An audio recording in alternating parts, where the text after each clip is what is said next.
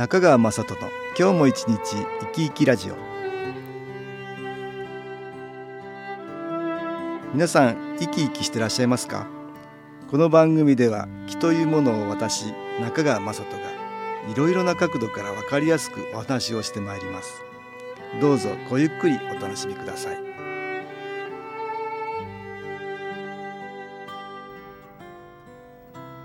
中川雅人の今日も一日生き生きラジオ。この番組は気のある生活あなたの気づきをサポートする株式会社 SAS がお送りします。おはようございます。株式会社 SAS の中川雅人です、えー、以前弱り目にたたり目ということわざについてお話ししました。何かの原因で自分がマイナスになると外からマイナスの気が集まってくる。そういうことわざです。波動の同調作用なんですが外からマイナスが来るからさらにマイナスになってそれが新たなマイナスを集めるというマイナスの繰り返しです。そしてまあそういうマイナスの繰り返しの時には自分自身の力ではなかなか事態を改善できないものですからそういう時には新機構を利用してくださいとお話ししました。えー、今日はそれとは反対の意味になるでしょうか。渡りに船ということわざがありますのでこれについてお話したいと思います。渡りに船とは必要としている時などに好都合なことが起こることの例えですね、えー、ことわざ辞典には、えー、川を渡ろうとして身支度などの準備をしていたらちょうどうまい具合に渡し船が来たという情景であろう。鎌倉時代の仏教説話にこの表現があるとあります。昔の人もちょうどよくいろいろなことが起こるということを随分経験していたんでしょう。まあ私も時間も調べずに駅に行ったらたまたま運よく待つことなしに電車に乗れたなんていうね、えー、経験がよくありますが。昔は渡し船が出る間隔も長かったでしょうから昔の人にとっては本当に好都合と感じられたことでしょう。ま確率的に考えるとそんな好条件に恵まれることはありえないはずっていうことなんでしょうね。本当に運よくことが進むということがあるもんだということなんです。まあ幸運不運というようなものも気の影響により左右されるということがあります。まあ、このようなことが起こるのはその時の自分の力ではどうにもなりませんからどこからかの見えないエネルギーつまり気の影響と考えられるわけです。まあ、私たちの周りにはプラスの気もマイナスの気も存在しています。自分の心に同調してそれらが集まってくるんですが何らかのプラスの気の影響で一見良くないマイナス現象を引き起こすマイナスの気の影響が少なくなっていくと自分が思うことに対して後押ししてくれるプラスの現象が起こりやすくなるもんです。陰で支えてくれるように働くプラスの木ですがそれらはご先祖かもしれませんし神様だとか守護霊さんと言われる存在かもしれません。渡りに船の状態になった時に注意したいことは自分の力に過信することなくプラスの木つまり何か見えない応援をしてくれる存在のおかげだっていうことをね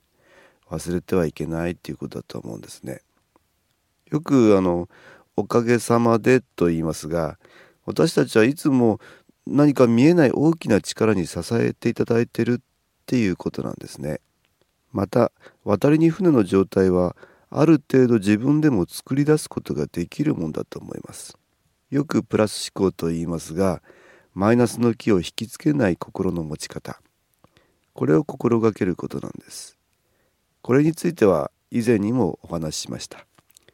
さらには新機構というプラスの気を受けることでも良いことを引き込みやすくなるようです。私は新機構は宇宙からの応援のエネルギーだと思っています。それでは音楽に気を入れた CD 音気を聴いていただきましょう。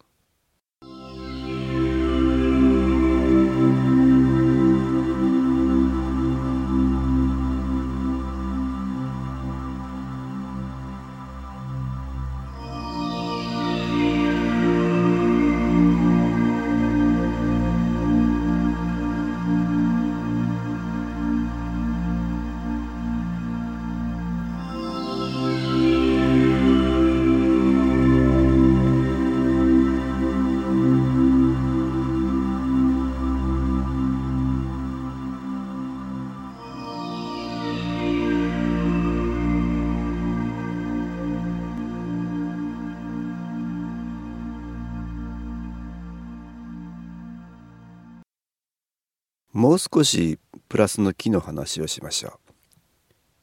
プラスの木についてよく質問を受けることがあります。一つは、えー、毎日がいつも変わらない、えー、毎日がいつも変わらない。特に良いこともないのはプラスの木がないからでしょうかっていうものなんです。もう一つは悪いことが起こるのはマイナスの木のせいだって分かりますがその時プラスの木はいないんですかっていうものなんですね。えー、どちらも共通しています。プラスの木っていうものは常に変わることなく私たちを見守ってくれています。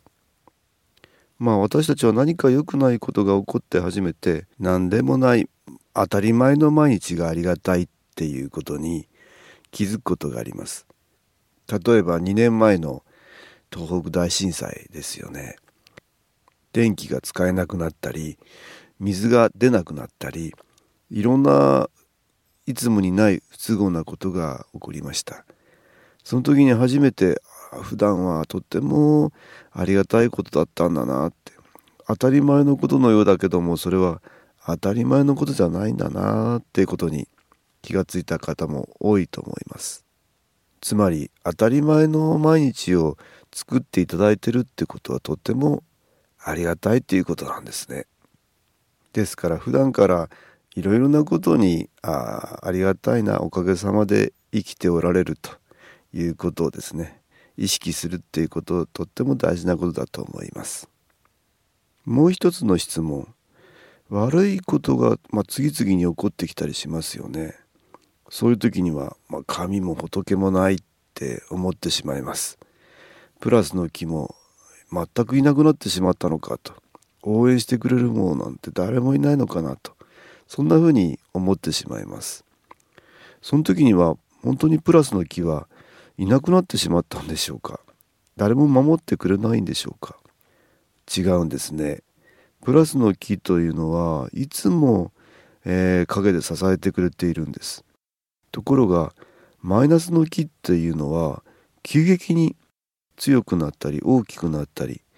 えー、波動の同調作用という話をしましたけども何かちょっとした心の隙に、えー、入ってきてどんどんどんどん急激に膨らむってことがあるんです。そうするとプラスの木が一生懸命見守ってくれていても突然いろんな強いマイナスのエネルギーがそれを邪魔するようにして働いて良くないことが起こってしまうんです。ですからプラスの木いなくなったわけではないんですね。ただマイナスの木が強くなってしまった。それで良くないことが次々に起こったり神も仏もないんじゃないかって思うような状況に追い込まれてしまうっていうことなんです。そのような時には私たちはついついそのマイナスの木の方ばかりに、えー、心を奪われてなんて自分は大変なんだろう。自分は不幸だと。思ってしまいますね。でもそれはマイナスの機能思うツボにはまっているっていうことなんですよ。波動の同調作用によって、えー、プラスの気を思えばプラスのエネルギーが受けられるしマイナスの気の方に強く意識を向けてしまうとマイナスの気のエネルギーを受けてしまう。良くないことが起きてる時に良くないことばかりの方に意識を向けるとどんどんマイナスの気が集まってきてしまうっていうことなんです。ですからそういう時こそプラスの方に意識を向ける、えー、っていうことが大事なんです。なんて自分は大変なんだ、えー、神も仏もないって思えば思うほどマイナスの気の波動と同調してしまいますから良くないことがやってきますのでそういう時こそいい方に良いことを見つけるっていう、えー、ことを少しでも意識するっていうことが大切なんです。昔の人は不幸中の幸いという言葉をまあ残してくれてますよね。不幸の中にも幸いの部分がある。そちらの方にだから目を向けることで、えー、守ってくれてるプラスの木の存在。そちらの方に意識を合わせる。っていうことなんです。大変な時こそ不幸中の幸いを見つけようとすることでそちらのいいエネルギーを受けることができるっていうことなんです。新機構では、えー、いいとこ探しということをよく言っています。少しでも良いことを探そうと努力することなんですね。そうすることによってプラスの木の応援を受けやすくなる。プラスの木の方に意識を向けるのでプラスの木の応援を受けやすくなるということなんです。どんなに小さないいとこでも、えー、ほんの少しの良いとこでもいいんです。マイナスの気の影響を強く受けていたとしても少しでもプラスの気の方に意識を向けられることでだんだんだんだんとマイナスの気の影響がなくなっていくんです。塵も積もれば山となるって言いますけどもその力は大きく大きく膨らむということなんです。何もないのが当たり前ということはありません。陰で支えてくれるいろいろなプラスの気のおかげを感じて少しでもいいところを探していくっていうことがとても大事です。株式会社 SS は東京をはじめ札幌名古屋大阪福岡熊本沖縄と全国7カ所で営業しています。私は各地で無料体験会を開催しています。3月26日火曜日には東京池袋にある私どものセンターで開催します。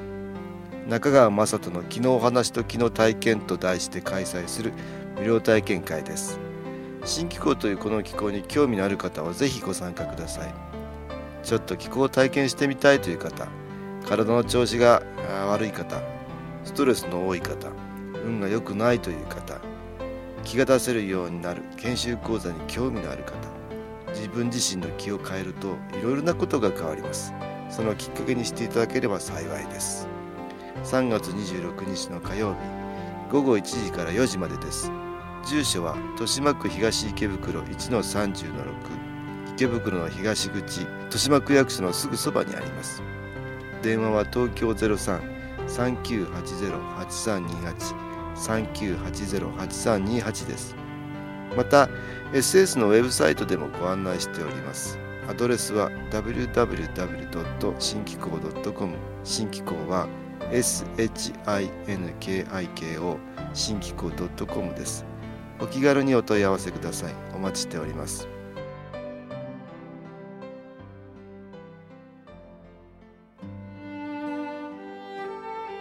いかがでしたでしょうか？この番組はポッドキャスティングでパソコンからいつでも聞くことができます。SAS のウェブサイト www. 新機構 .com